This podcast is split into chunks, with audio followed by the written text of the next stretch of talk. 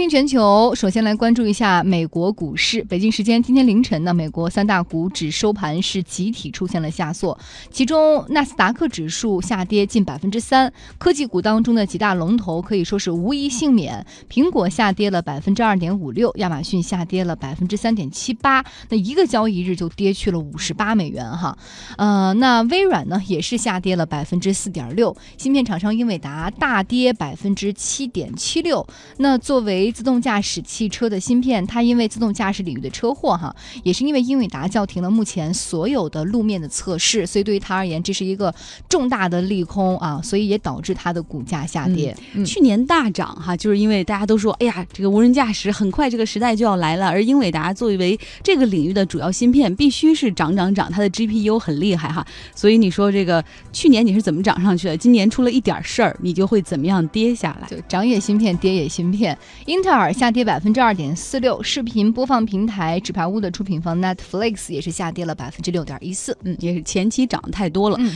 其实最近我们一直都跟大家在讲一个话题，就是科技股好像要见顶了，因为这些科技股涨了这么多，纳指是非常的强的，中间道指还回调过几次大幅度，而纳指就是每一次跌一步往前涨两步的节奏，始终这些科技公司的业绩是无法支撑这样的大幅上涨的，何况是出了负面消息之后呢？尤其是负面消息缠身的 Facebook，昨天又下跌了百分之四点九。呃，故事其实我们已经给大家反复讲过了。英国媒体是曝光了 Facebook 泄露用户信息，然后现在 Facebook 也是面临着美国和英国监管机构的调查。那像他们的创始人 CEO 扎克伯格，在未来数周之内都会去美国的参议院去作证。呃，另外呢，像美国就有三十七个州的检察官准备去问询 Facebook，你们这个平台到底是怎么样做用户信息保护的？为什么一个第三方的小插件、小的调查程序就能够获得那么大量用户的信息，全是非法所得呢？你们到底做了些什么？而更可怕的是，就是因为扎克伯格以及 Facebook 整体道歉，并不是很诚心诚意。他们认为说，其实我们已经做得很好，只不过我们还能做得更好。那他们这样的冷漠和看似不痛不痒的回应，也让各方表示不满。像在欧盟，就已经有超过三十万的用户卸载了 Facebook 这个 app。而另外呢，像这个硅谷的钢铁侠马斯克，他可能跟扎克伯格关系不太好吧？他自己已经宣布，已经是删除了特斯拉和 SpaceX 的 Facebook 页面。嗯，其实对于这个马斯克而言，你先别管人 Facebook 那边怎么样，先看看自己公司吧。因为特斯拉是在这一批科技股当中下跌最严重的，它的跌幅。大超过了这个百分之八点二二哈，原因也是因为上周发生的一起无人驾驶的车祸。上周五，一名加州的华人车主呢，开着特斯拉行驶在高速公路上，突然车辆就失控了，并且撞到了道路中间的隔离带，然后最终导致汽车的起火。那事故发生之后呢，驾驶员也是因为重伤没有办法医治而去世。而消防部门呢，对于电动车的这个事故处理又相对比较生疏，因为它的这个电动车的那个电池哈。是由七千多个蓄电池元件所构成的。那它做了特殊处理，很难着火。但是，一旦它着了火，就很难被扑灭。所以，对于这个。怎么说呢？就是一旦它发生事故，就是一些很难控制的事故。就是用常规的灭火的方式，不论你怎么样去喷那个东西，都是没办法把它扑灭的。这个时候，这个救火队员就只能去联系特斯拉，然后特斯拉要派出他们的工程师一起来协助灭火。嗯，所以从车祸到现场的呃清理结束，哈，一共是花了五个多小时。所以这也让大家更加意识到了这个事情，如果发生啊严重后果的话，它有多么的严峻，多么的危险。而且好多人还在。因为这个事故还在调查的过程中嘛，大家在猜哈，说是不是因为这个加州华人车主他是不是启动了特斯拉的那个自动驾驶的按键，而当时是不是自动驾驶的按键又突然出现了问题？所以种种猜测让特斯拉的技术被大家怀疑，可能因为并不是那么成熟吧。然后你像如果平时的一个汽车，比如不论是福特、大众或者丰田出了一个车祸，大家不会这样影响到公司的股价，其实也能反映出特斯拉的股价之前那么涨，其实也比较脆弱的。另外呢，我们看到评级机构。穆迪，它是把这个特斯拉的信用评级下调到了 B 三这个等级。那么。至于就是到那个垃圾节只差六个档次了，并且呢，他们对于特斯拉的前景展望为负面。他下调特斯拉评级的两个原因就是特斯拉 Model 3产量太低，另外他们认为这家公司的流动性，也就是资金压力还是比较大的。同时，我们看到可能主要是做空的机构哈，华尔街的一家投资公司叫 Villas，它的 CEO 就公开在媒体上表示说，特斯拉如果这十八个月内它融不到八十亿美元的话，如果一没有一个机构愿意给他再投资，或者他他的这个债券也始终卖不出去或者上不去的话，他可能会在三到六个月内破产。这句话给的挺狠的。是道琼斯工业指数昨天是下跌了百分之一点四三。那在大的一波整体的下跌行情当中呢？却有的逆势反弹了。过去一年表现很糟糕的通用电气上涨了百分之四点二七，那这也是这家一百二十年的企业最近三年来的最大单日涨幅。所以有市场预测说，在这个时候股价又这么低，而且之前市场对它也不太看好，是谁在建仓建仓呢？然后有人就想到了他的老用户，不是老股东巴菲特。有人觉得可能是巴菲特在抄底。来听一下福克斯电视台的报道。But I did talk to a lot of investment bankers on Wall Street, and they're somewhat dubious that, that he's getting involved in this. And, and here's why.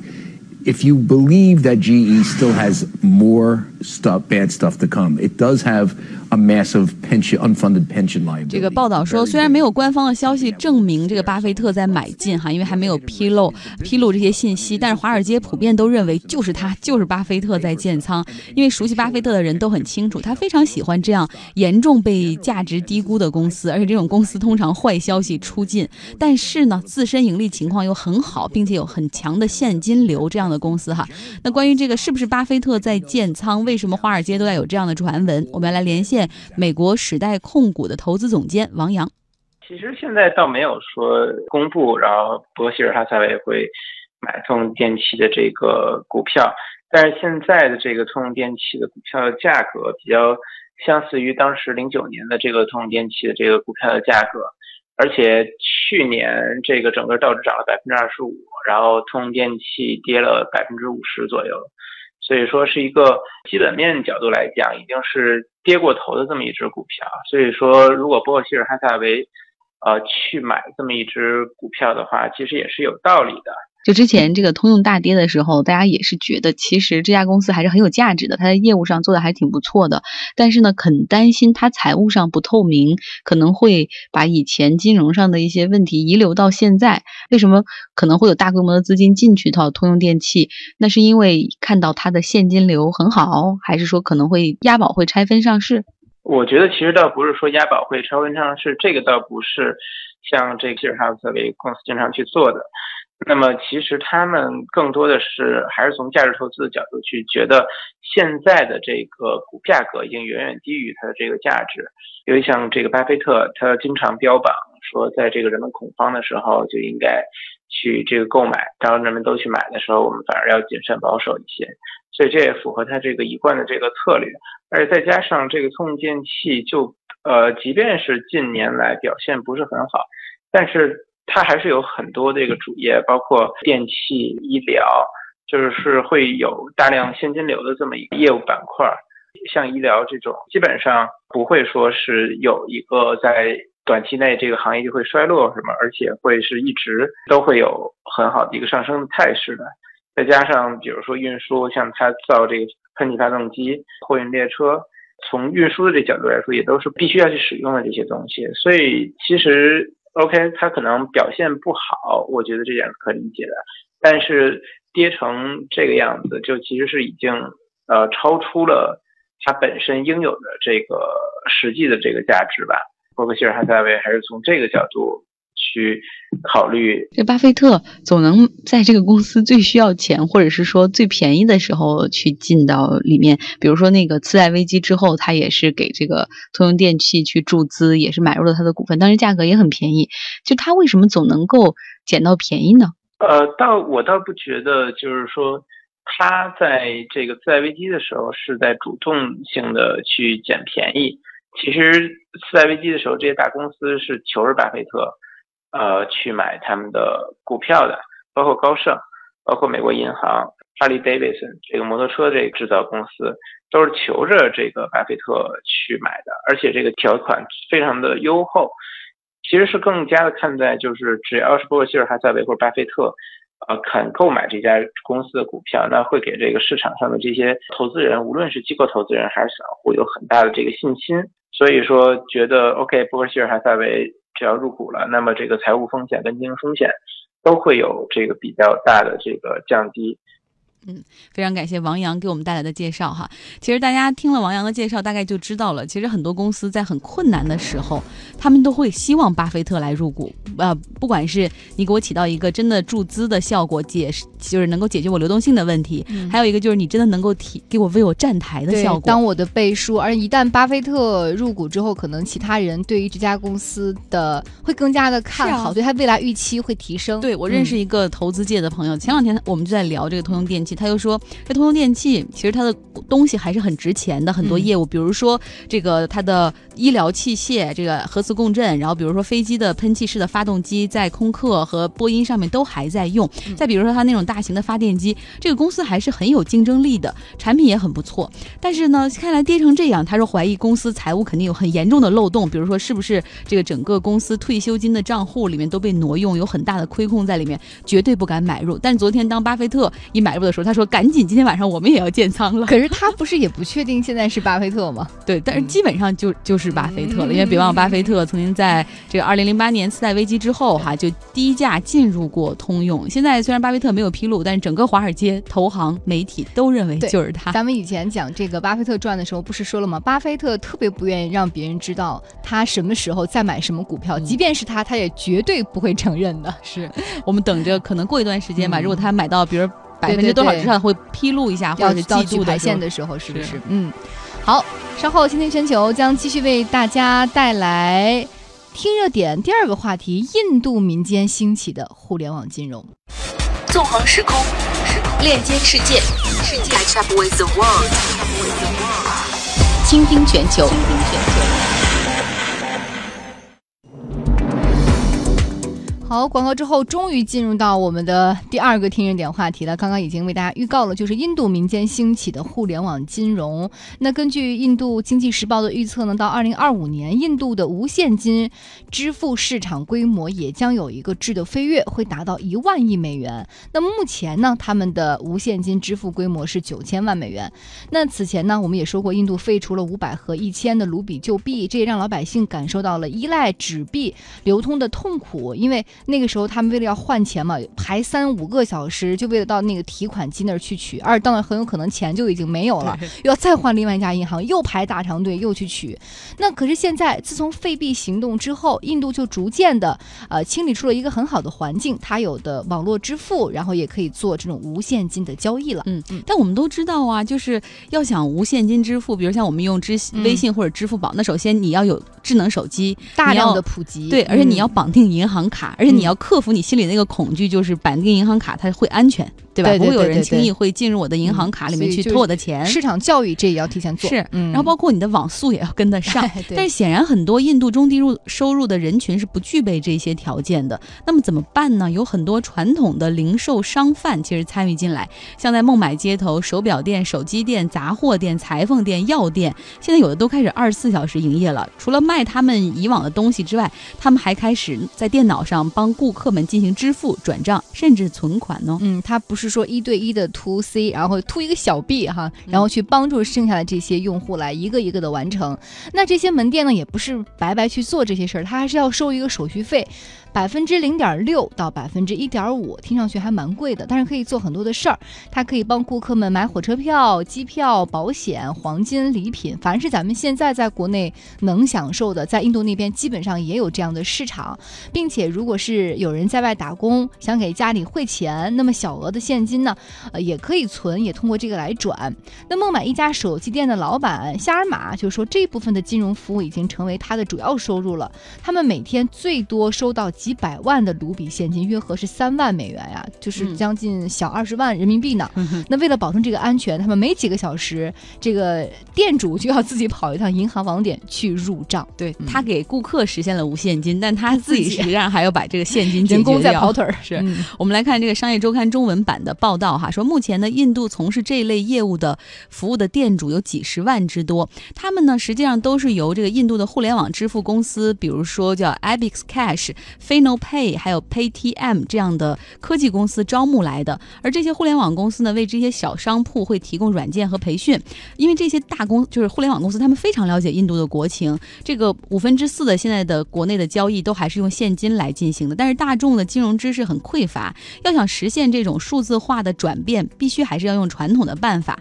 其实他们早期做的招募，就像滴滴和 Uber 招司机一样，就是说给这些传统的门店配一些电脑，甚至返佣金的形式来让这些网点加盟。目前呢，像这个呃 IBX 呃 Cash 这家公司就有二十五万个网点了。嗯，那对于印度的传统银行呢，他们也意识到互联网金融的发展已经成为一个大的趋势，也看到自己的不足，像他们的营业网点太少啊，服务标准低下呀，排长队去浪费顾客的时间。就之前也属于那种躺着赚钱，所以不太关注服务的哈。现在也必须要开始加速去竞争了。他们在偏远地区也会跟一些杂货铺开展合作业务。目前呢，主要也是靠基层的商铺加盟。像这个孟买的 RBL 银行就新增了十万个服务点，而这个服务点就在那个杂货铺里。对，呃，卖什么的都可以哈。不管怎么样，有个电脑可以帮大家解决问题。那么难题就来了，因为这些合作的网点，他们大概要收百分之六到百百分之零点六到百分之一点五的手续费，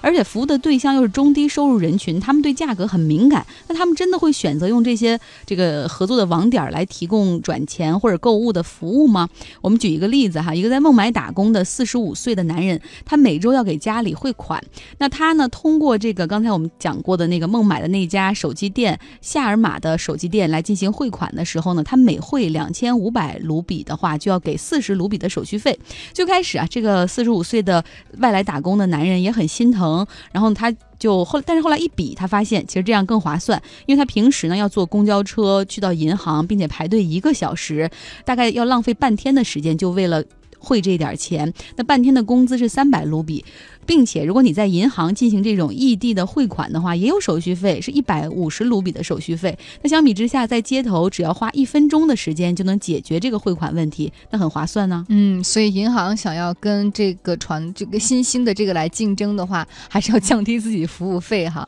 那还有另外的一个难题，就是说，那这些服务点会不会，比如我收了钱，我就不给你转，我藏到我自己小金库里了？嗯，诈骗。对，那这个老板夏尔玛就说不会的，说因为这不是一。锤子买卖，我们要持续经营，在未来才有更多的利润，才有更多的人来我这儿去汇钱，我才能拿手续费啊，对不对？所以要建立信任，而且呢，我还在店里设了三个摄像头，就防止被偷被抢，也很担心说那么多现金放那儿，万一员工手不干净拿走怎么办？对，反正在通往这个无现金交易的路上，印度已经采用很非常传统的办法了哈，发动那些比较小的小小商铺参与进来。其实印度有十三亿的人口，互联网用户现在超过四亿。那它在互联网的路上发展，包括行业，包括里面的哪些软件，哪些行业能够火，其实跟中国有一些共同之处。所以说，国内已经有不少的创业者开始把中国已经验证过的成功模式带到印度去发展。就比如说，有一家科技公司叫做小影视频 （Viva Video），它是做短视频的平台，相当于中国市场上的抖音吧。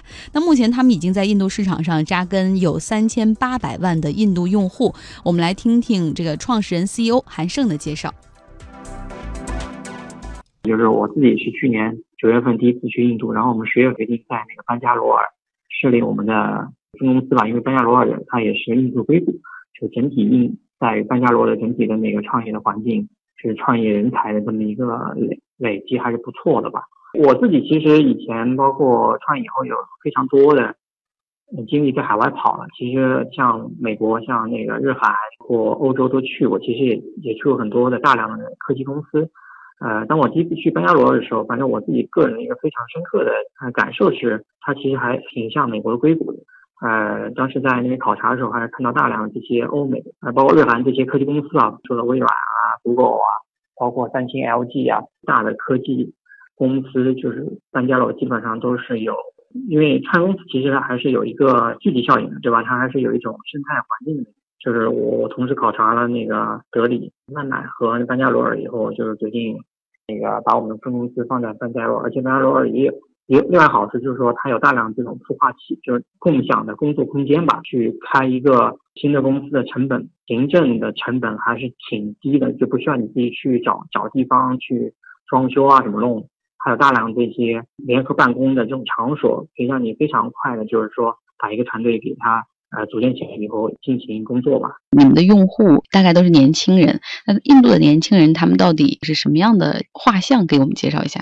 就是年轻用户比那个中国呢更多吧，就像印度，它本身那个人口里面有百分之五十以上的比例都是二十五岁以下的，所以我们在印度的话，其实我们用户里面也是将近有百分之。那个六十以上的用户是二十五岁以下的用户吧？呃，在印度互联网相对来说男性的访问会多一点，就是百分之七十是那个男性用户。但是在我们那个小影的产品里面的话，我们差不多有百分之四十多是那个女性用户。所以我们的女性用户呢，有一些跟我中国有点类似，比如说他们都非常喜欢那个自拍，喜欢拍一些那个 selfie 的 video。的话，包括他们也非常喜欢，嗯，宝莱坞的音乐去制作一些类似于视频吧，就是歌舞的这种东西。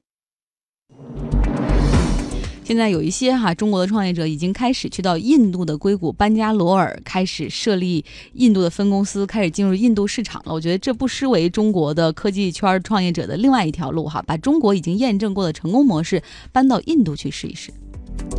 接下来我们要来听现场了，大家将要听到的是法国总统马克龙前往法国当地一家小学去视察的情况。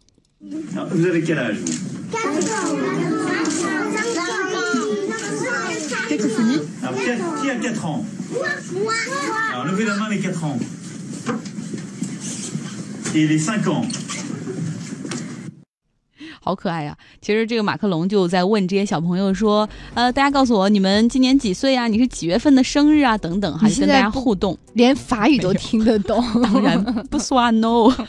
呃，我们是看，我之前是看了那个字幕啊，英文字幕。OK，但是今天我们确实要来关注一下这个法国总统哈，他这次提到说，未来呢会把义务教育的法定年龄从六岁下调到三岁，这才是这条新闻最重要的一个点。那其实三岁哎，在国内可能对于我们们的很多幼儿园都不让上。呃，如果你是九月份出生之前的，还是之后的？对，好像是有一个年龄的限制。但是如果在法国的话，这些宝宝们就可以要上学了。法国总统也宣布，哈，呃，二零一九学年开始，法定入学的年龄从六岁降到三岁。而这个举措也使得法国成为欧洲义务教育入学年龄最低的国家。不过呢，这项改革它影响的仅仅是一少部分的儿童，因为大多数的孩子都已经三岁就上学了啊。那马克龙也表示，这项改革呢是希希望可以减少教育的不平等，因为生活在比较贫困的一些地区，还有海外的领地的父母，他是不太可能会让孩子较早入学的。给大家解释一下，就是说在法国呢，中高收入阶层，然后他们实际上都是会把三岁把孩子送到去幼儿园，或者两岁就可以把孩子送到幼儿园的。